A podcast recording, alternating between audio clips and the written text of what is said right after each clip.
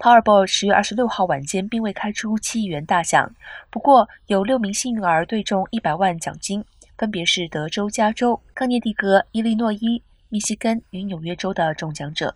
但是最后无人对中头奖。目前的奖金由八月初开始累积，拿到大奖的几率为两亿九千二百二十万分之一。